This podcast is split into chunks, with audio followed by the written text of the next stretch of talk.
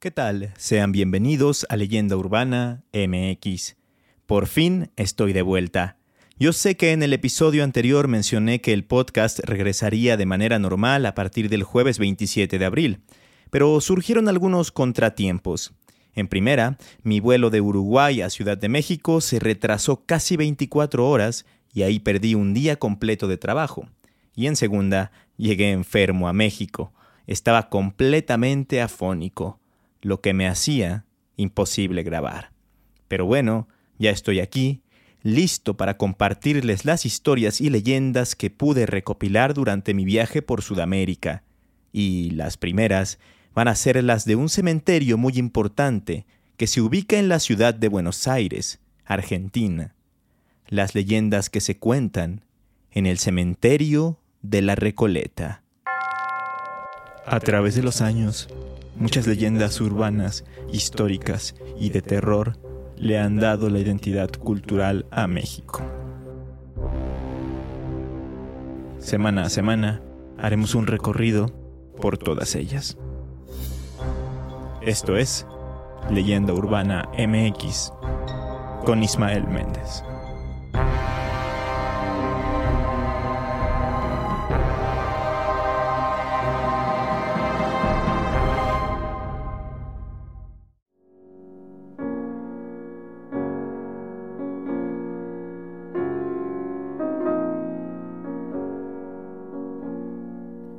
El cementerio de la Recoleta está ubicado justamente en el barrio de la Recoleta, en la ciudad autónoma de Buenos Aires, capital de la República Argentina.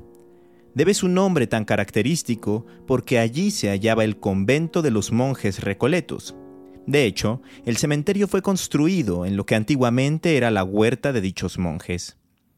De acuerdo con la web de turismo de Buenos Aires, el cementerio fue construido en 1822 como primer cementerio público de la ciudad, y su trazado fue obra del ingeniero francés Próspero Catelín.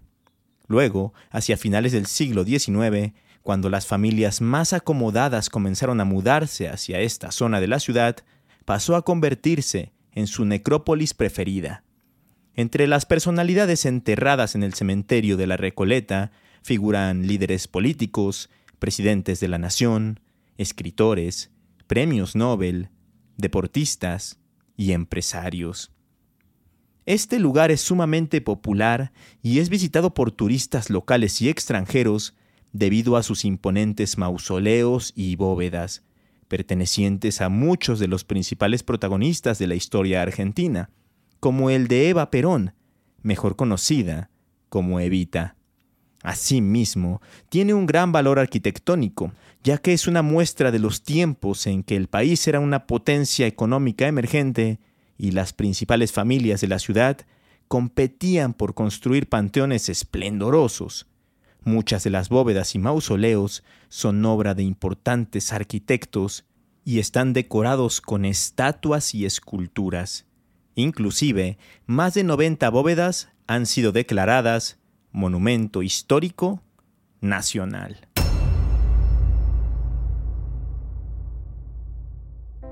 El jueves 13 de abril salí del barrio de San Telmo con el objetivo de conocer tan enigmático y misterioso sitio. Así que tomé el subte de la ciudad para dirigirme a la estación Las Heras. Una vez ahí, caminé un par de cuadras antes de visualizar el alto muro que protege el predio del Camposanto, mismo del cual sobresalían algunas tumbas monumentales. Una vez rodeado el muro, y después de pagar poco más de dos mil pesos argentinos, pude ingresar al lugar, con la suerte de que en diez minutos empezaría un recorrido guiado. En él nos contaron la historia del cementerio y, por supuesto, algunas leyendas. Sobre las que más me llamaron la atención, investigué un poco más para poder contárselas a todos ustedes.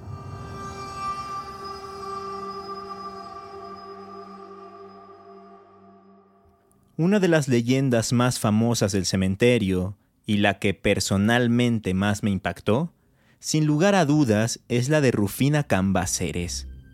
Ella nació en el año de 1883 en una familia acomodada. Era hija del escritor argentino Eugenio Cambaceres y de la bailarina italiana Luisa Basici. Rufina, siendo parte de la aristocracia argentina de aquella época, había recibido una muy buena educación. Hablaba varios idiomas y además cuentan que era extremadamente bella. Pero no todo fue color de rosa en su vida, y es que su padre murió cuando ella aún era pequeña.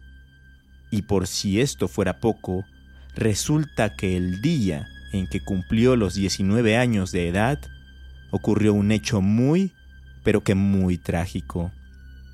Todo transcurría con normalidad. En su casa se había ofrecido una elegante fiesta e incluso tenía planes de ir al Teatro Colón por la noche para culminar los festejos de su cumpleaños en grande. Así que en cierto punto de aquel 31 de mayo de 1902, subió a su habitación para descansar un poco y posteriormente arreglarse para ir impecable a la obra teatral. Sin embargo, pasaban las horas y no bajaba. Fue entonces cuando la mucama de la familia fue a buscarla y la encontró acostada en una posición completamente antinatural. No parecía dormida. Intentó despertarla. Le habló, la tomó del hombro y la sacudió. Pero Rufina no se incorporaba. Una hora después, el médico de la familia acudió a la casa. De solo verla y solo consentir la frialdad de su piel, ya sospechaba lo que estaba pasando. Aún así, y para asegurarse, le tomó el pulso y no percibió nada. Luego le colocó un espejo cerca de la nariz para ver si aún respiraba, y tampoco obtuvo buenos resultados. Estaba seguro de que Rufina había fallecido, sorpresiva y abruptamente, probablemente de un síndrome cardíaco. Esa misma noche, la joven fue enterrada en el cementerio de la Recoleta, en el terreno que ahí tenía comprado la familia Cambaceres. Su madre apresuró el proceso y ni siquiera dejó que se realizara el tradicional velorio, cosa que terminó siendo un grave error. Pasaron algunos días y el cuidador del cementerio se dio cuenta de que el féretro estaba movido, lo que le pareció algo muy raro. Sospechó que quizá los saqueadores de tumbas habían hecho de las suyas y habían profanado el sepulcro para robar las valiosas joyas con las que había sido enterrada la muchacha. Inmediatamente dio aviso a sus familiares, y fue entonces cuando su madre y otras personas acudieron al lugar para abrir el ataúd. Y lo que encontraron los dejó en shock. La tapa del mismo estaba arañada y el cuerpo de Rufina estaba boca abajo. Cuando la voltearon, observaron que en su rostro había una expresión de auténtico terror. Todo indicaba que había sido enterrada viva. Sufría de catalepsia, lo que les hizo pensar que estaba muerta, y al ser enterrada tan apresuradamente, no dieron la oportunidad de ver que en realidad no había fallecido.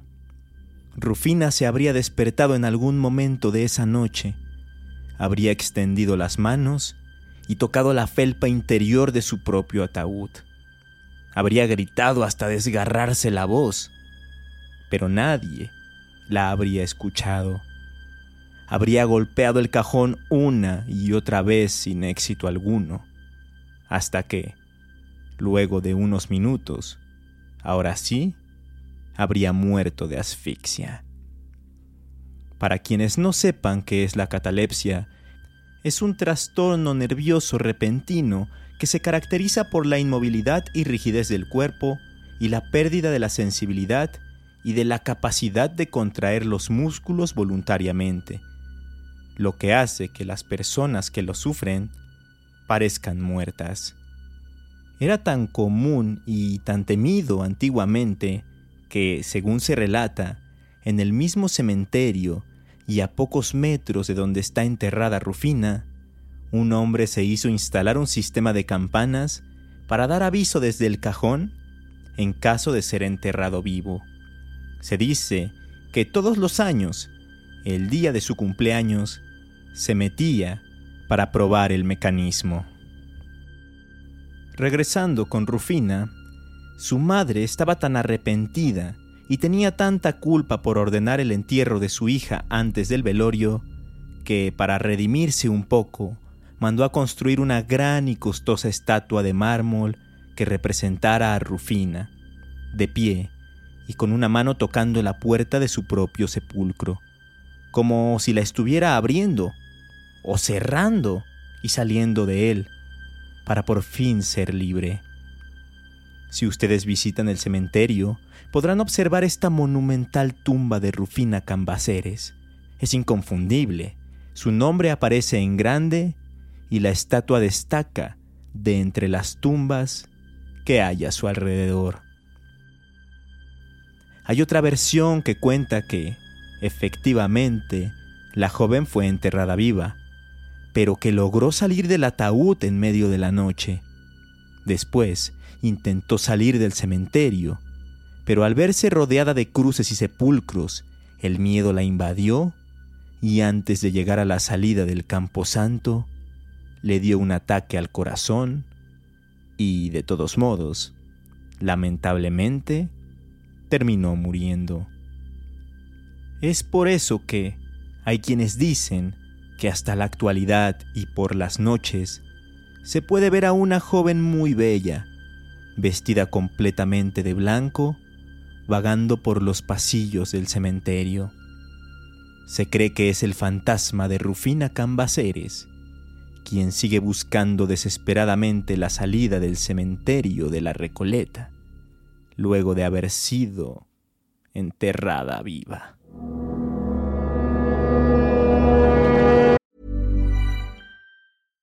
If you're looking for plump lips that last, you need to know about Juvederm lip fillers. With Juvederm Volbella XC and Juvederm Ultra XC, your lip look, whether it's subtle or bold, can last up to one full year with optimal treatment and no additional maintenance. Find a licensed specialist and see if it's right for you at Juvederm.com today. That's J U V E D E R M.com. Add fullness to lips in adults over 21 with Juvederm Volbella XC or Juvederm Ultra XC. Do not use if you have severe allergies or a history of severe allergic reactions, or if you're allergic to lidocaine or the proteins used in Juvederm. Tell your doctor if you have a history of scarring or taking medicines that decrease the body's immune response or that can prolong bleeding. Common side effects include injection site redness, swelling, pain, tenderness, firmness, lumps, bumps, bruising, discoloration, or itching. As with all fillers, there's a rare risk of unintentional injection into a blood vessel, which can cause vision abnormalities, blindness, stroke, temporary scabs, or scarring. For full important safety information, visit juvederm.com. Hey, I'm Ryan Reynolds. Recently, I asked Mint Mobile's legal team if big wireless companies are allowed to raise prices due to inflation. They said yes. And then when I asked if raising prices technically violates those onerous two year contracts, they said, What the f are you talking about, you insane Hollywood ass? So to recap, we're cutting the price of Mint Unlimited from $30 a month to just $15 a month. Give it a try at mintmobile.com slash switch. $45 up front for three months plus taxes and fees. Promoting for new customers for limited time. Unlimited more than 40 gigabytes per month. Slows. Full terms at mintmobile.com.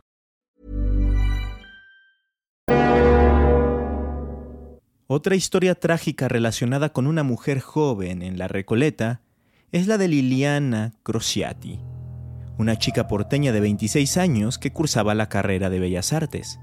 Gustaba de la natación y tomaba clases de baile clásico. En el año de 1970 contrajo matrimonio con Janos Sasak y, para celebrar su luna de miel, decidieron ir a los Alpes para disfrutar de las montañas nevadas y esquiar. La idea inicial era ir a Francia, pero las condiciones climatológicas no les permitirían disfrutar del viaje como querían. Así que cambiaron de rumbo y llegaron a Austria. Ahí, el 26 de febrero de ese año, la pareja se encontraba en una habitación del segundo piso del hotel Peace Buin, pero de forma repentina, y mientras dormían, una luz embistió la ventana de su habitación, llenándola de nieve en cuestión de segundos. No tuvieron tiempo de reaccionar, y mucho menos de escapar. Los equipos de rescate, ante el terrible incidente, comenzaron a trabajar y pudieron dar con Llanos, quien sufrió una hipotermia temporal que fue revertida al poco tiempo de que lo sacaron del lugar. No obstante, Liliana no corrió con la misma suerte. Cuando la encontraron estaba en un estado muy grave, así que fue trasladada en helicóptero hasta la ciudad más cercana. Días más tarde, falleció. Siendo hija única, sus padres quisieron homenajearla con una tumba que le fue encargada al reconocido escultor Wilfredo Viladrich, quien la diseñó en un estilo neogótico, con grandes vidrieras que permitían la entrada de mucha luz al recinto, donde descansaría la chica para siempre, en contraste con las otras construcciones existentes en el cementerio. En el sepulcro se encuentra un retrato de la joven, donde se aprecia su hermoso rostro, sus ojos azules y su larga cabellera rubia. Un retrato que también fue realizado a modo de homenaje póstumo. Pero lo que más llama la atención es la escultura de bronce que luce fuera de la bóveda. En ella está representada Liliana, con su vestido de novia y su anillo de compromiso. Pero además está acompañada por Sabú, quien fuera su perro cuando estaba en vida. Esto es algo muy curioso, pues hay quienes aseveran que la administración del cementerio hizo una excepción y permitió que los restos del perro fueran colocados ahí. Y es que su familia quería que ella no se sintiera tan sola en su tumba. También hay una leyenda que dice que Sabú, el perro, casualmente murió el mismo día que Liliana. Esto se ha desmentido, aunque no se sabe exactamente si murió antes o después de ella, pues hay muchas versiones diferentes que se cuentan sobre esto. Lo que sí es un hecho es que hay una superstición que rodea a la maravillosa estatua de bronce. Se ha extendido el rumor de que si visitas la tumba y le acaricias el hocico a Sabú, tendrás buena suerte o te concederá un deseo. Es por eso que el hocico del perro se puede ver extremadamente reluciente de tantas y tantas personas que lo acarician a diario. Por otro lado, a mí me comentaron que también existe la posibilidad de que el tocarlo hará que regreses al cementerio en algún momento, pero no se sabe si vivo o muerto. Ahora bien, de forma similar que en el caso de Rufina Cambaceres, se ha llegado a comentar que es posible ver, en las noches de luna llena, a Liliana caminando por el cementerio, con su vestido de novia, sin poder descansar en paz debido a la forma tan trágica en la que murió. Pero nunca se ha podido determinar quién es en realidad la famosa dama de blanco que recorre el cementerio. No se sabe si es Rufina, si es Liliana o si es Luz María García Belloso.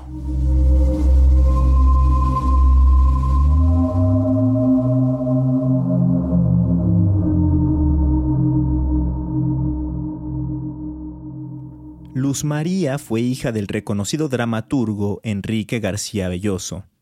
Murió de leucemia en 1925, a la temprana edad de 15 años. Fue sepultada en el cementerio de la Recoleta, en una tumba adornada por una bellísima escultura de mármol en la que se puede distinguir a la adolescente acostada. Su madre, al filo de la locura y consumida por el dolor, logró conseguir un permiso especial para poder dormir en un rincón de la cripta y así no abandonar a su querida hija.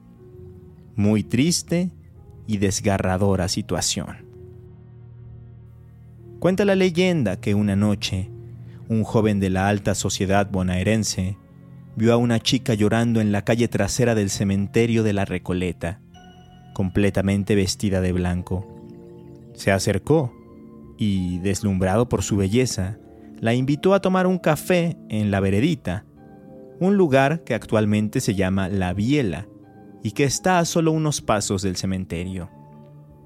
Luego de tomar el café y platicar por un largo rato, se besaron, y ella le dijo que su nombre era Luz María.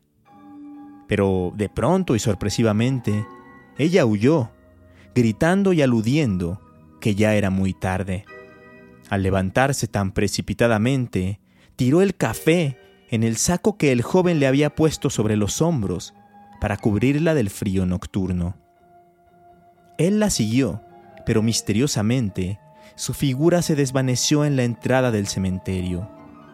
Desesperado, empezó a golpear el portón con insistencia, hasta que el cuidador salió y lo dejó entrar. Allí, en la primera calle, en la bóveda que llevaba su nombre, pudo ver lo inimaginable. Sobre una figura yacente de mármol estaba su saco, manchado de café. Debajo, en la escultura, reconoció el rostro de la chica que había besado, con la que había estado platicando en la noche y que había perdido para siempre de su vista.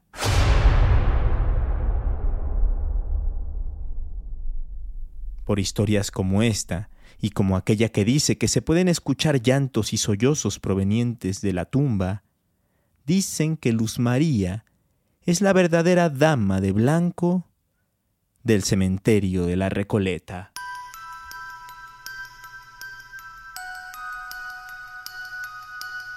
Dejando de lado los fantasmas femeninos, uno de los relatos más interesantes del cementerio tiene que ver con un cuidador que realizó sus labores en el lugar a finales del siglo XIX y principios del siglo XX. Su nombre era David Alleno. A él le encantaba su trabajo. Todos los días acudía con gusto a cuidar del camposanto y a mantenerlo limpio y en óptimas condiciones.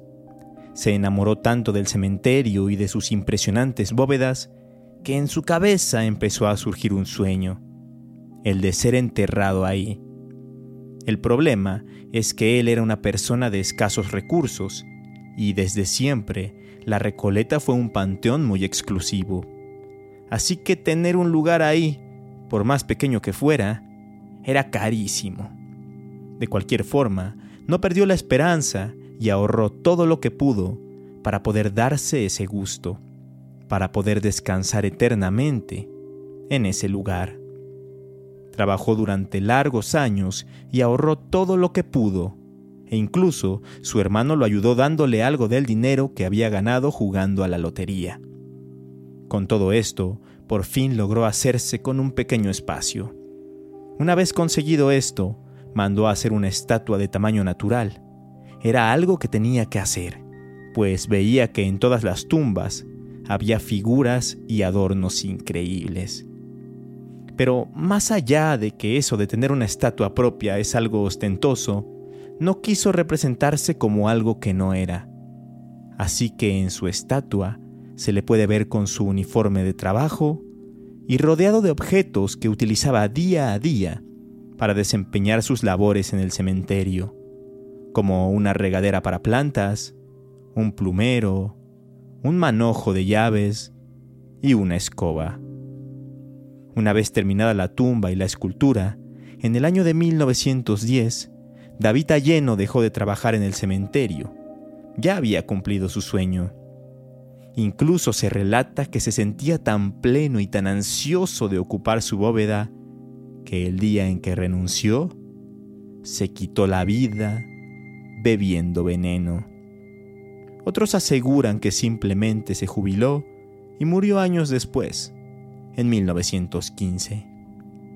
Pero dicen los actuales serenos del cementerio que David Alleno nunca ha dejado de trabajar ahí, que hasta el día de hoy es común verlo hacer rondines por las noches, y tienen la creencia de que cuando se les pierde algo, alguna herramienta de trabajo, es porque el antiguo cuidador la tomó.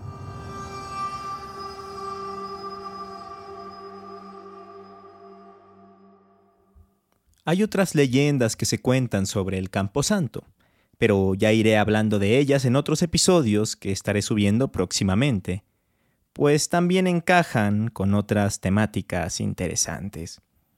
Lo que les puedo decir por ahora es que el haber visitado el cementerio de la Recoleta fue una de las experiencias más increíbles que tuve en Buenos Aires. Te puedes perder entre sus pasillos y a cada paso no dejan de sorprenderte sus bóvedas y mausoleos, que son auténticas obras de arte. Es prácticamente un museo dedicado a la muerte. Un sitio obligado que sí o sí deben de visitar si es que algún día están en la ciudad de la furia, como le decía Gustavo Cerati, a Buenos Aires. Eso fue todo por hoy. Gracias por su paciencia y comprensión al esperar este capítulo. No olviden seguirme en redes sociales. Me encuentran como Leyenda Urbana MX en Facebook e Instagram y como arroba leyenda en Twitter. Ahí les voy a estar publicando las fotos que tomé en mi visita al cementerio y podrán observar todas las tumbas de las que les hablé durante este episodio. Nos escuchamos este jueves con más historias traídas directamente desde la parte sur de nuestro continente. Hasta entonces.